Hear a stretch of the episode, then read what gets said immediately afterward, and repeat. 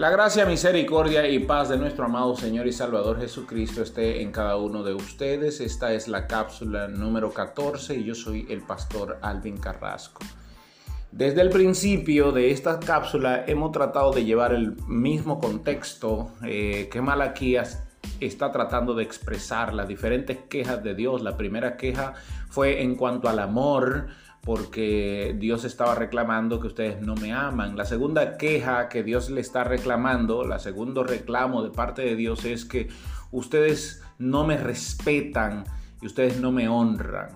Porque eh, han tomado el altar de Dios, han tomado los santos de Dios y lo han convertido en algo despreciable, en algo inmundo como que al parecer Dios no se merece lo que ellos están haciendo. Y ellos se justifican diciendo, Señor, ¿en qué hemos, en qué, eh, hemos menospreciado tu nombre? Y el Señor les ah, dice que han convertido el altar de Dios en algo inmundo, en algo despreciable con lo que ellos hacen. Eh, y entonces el Señor le dice, eso que ustedes me están ofreciendo, que ustedes dicen que es bueno, ofrézcanselo al príncipe, a ver, a ver, a ver si el príncipe los acepta. Entonces, aquí se sigue el mismo diálogo, eh, versículo 10. Preste atención a este verso 10, porque tiene un componente bastante importante de lo que estaban haciendo los sacerdotes.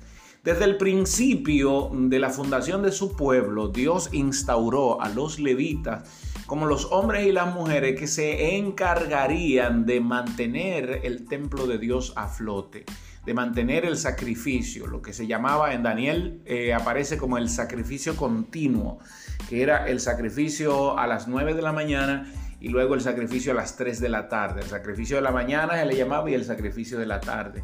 Por lo tanto, el altar siempre, en el altar siempre había sacrificio, sacrificios expiatorios y sacrificios de perdón. Y esto se mantenía en el pueblo. Sin embargo, las personas encargadas de hacer eso eran los levitas, los sacerdotes, eh, que eran los encargados de hacer todo este trabajo. Ya aquí, en este periodo de la historia, debemos entender, habían pasado más de 100 años de la deportación a Babilonia, donde ellos habían regresado de Babilonia, puesto que ya tenían, habían tenido 70 años esclavos en Babilonia, lo que quiere decir que toda la generación que tuvo esclava en Babilonia y regresó a la tierra de, Jerusalén, regresó a la tierra de Judá, eh, eh, había perecido ya para ese momento en que Malaquías escribe. Por lo tanto, esta generación que estaba ahora a la que Malaquías le escribe, había olvidado todo eso de que eran esclavos, de que Dios eh, había hablado por medio de, algunos profetas, por, donde ellos iban a estar esclavos, pero luego regresarían y construirían la tierra. Ellos se le había olvidado todo eso habían, no estaban viendo las señales que Dios estaba haciendo y es por eso que empezaron a trabajar en el templo de Dios, sobre todo los sacerdotes, de manera medalaganaria. No veían el sacerdocio como una honra, sino que lo veían como un trabajo por paga, sino que lo veían como un trabajo por precio. Y es por eso que el versículo 10 de Malaquía 1 entra aquí diciendo, ¿quién también hay de vosotros que cierre las puertas o alumbre el altar de balde? o alumbre el altar de balde, ahí está.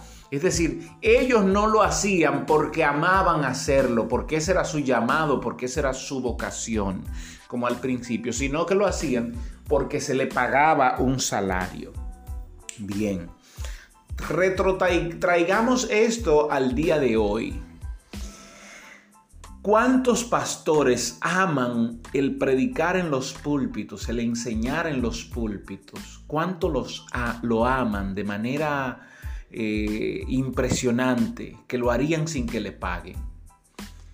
Bien, entonces una persona que diga yo lo haría sin que me paguen es una persona que tiene un llamado, que tiene una pasión por lo que hace y sobre todo ama a Dios y ama a los hijos de Dios, ama a la iglesia de Dios. Pero la realidad es que hay muchos que tienen esto como un trabajo y ya no pasan a ser pastores, sino asalariados, cuidadores de ovejas, que lo hacen sin pasión. A ellos no les importa si las ovejas crecen, si las ovejas están comiendo buen pasto, porque lo único que les interesa es que se le pague. Dios aquí está advirtiendo a Malaquía porque los sacerdotes eran mantenidos por hacer ese trabajo. Pero el día que no, se, no habría para mantener al sacerdote, entonces lo haría el sacerdote. Al parecer lo que Malaquías está escribiendo y lo que Dios está hablando aquí es un reto que le está haciendo a los sacerdotes porque ellos no hacían nada de balde. No hacían nada de balde. ¿Ok? Entonces Dios le está diciendo, yo no recibo el contentamiento de vosotros, dice Jehová de los ejércitos, ni de vuestra mano aceptaré ofrenda, porque ustedes no lo hacen con amor, con pasión, no lo hacen como yo ordené en mi palabra, que debía traerse un macho cabrío que pase ya de ocho, de ocho días. Eh, eh, que pase ya de, cierta, de cierta edad para el sacrificio. Ellos no lo hacían así, sino que cualquier cosa se la daban a Dios. Incluso algunos que tenían ganado no escogían el, el animal que debían escoger para llevarlo al altar de Dios, sino que escogían cualquier cosa para presentarlo en el altar de Dios. Mire, el tiempo ya se me ha ido, pero mañana yo quiero hablar de esto mismo y de lo que Malaquías está expresando aquí en este capítulo 1. Permítame cerrar. La gracia del Señor sobre ustedes.